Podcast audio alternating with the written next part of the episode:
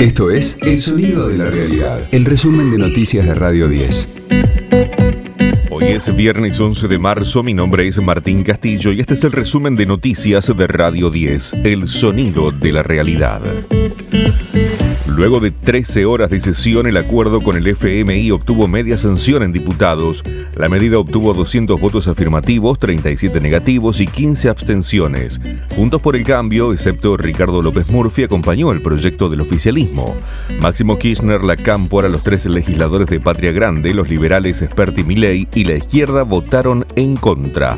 Ahora el proyecto pasa al Senado, donde se votaría el próximo jueves. El presidente de la Cámara de Diputados, Sergio Massa, agradeció a los bloques que acompañaron esta ley. Quiero agradecer al presidente del bloque del PRO, al presidente del bloque de la Unión Cívica Radical, al presidente del Interbloque Federal, el Topo Rodríguez, al presidente del Interbloque de los partidos provinciales, Di Giacomo, a nuestro bloque. Quiero agradecerles porque todos trabajamos entendiendo que este es un momento bisagra para la Argentina y que es clave que tengamos esta solución para evitar una catástrofe. Tenemos que actuar como hombres de Estado, entendiendo que este tema no afecta el mañana o el fin de año de un gobierno. Este tema es un tema de la Argentina y de los argentinos y que afecta por los próximos años.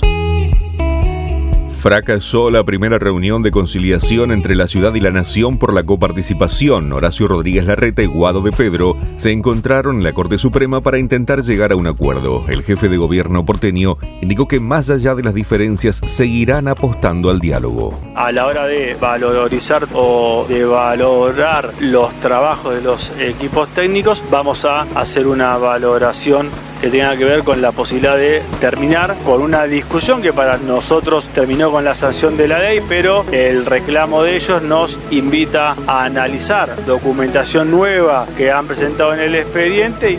De lunes a viernes, desde las 10, escuchá a Jorge Rial, Argenzuela, en las mañanas de Radio 10.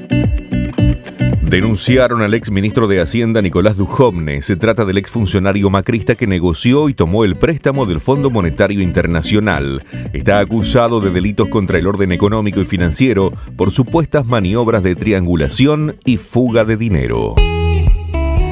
Las tropas rusas se acercan a Kiev y la situación es cada vez más desesperante en Mariupol.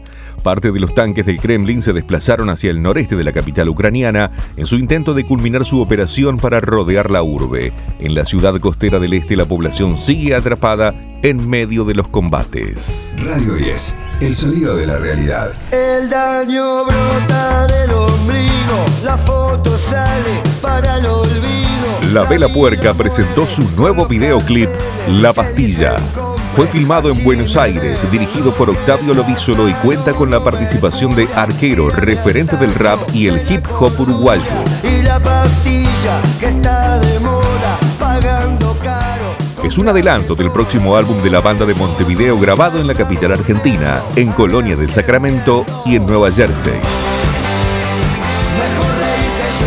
La Vela Puerca viene de una gira de conciertos por la Argentina que incluyó el Festival de Coquín y se prepara para un recital que dará en el Estadio Centenario de Montevideo el próximo 2 de abril.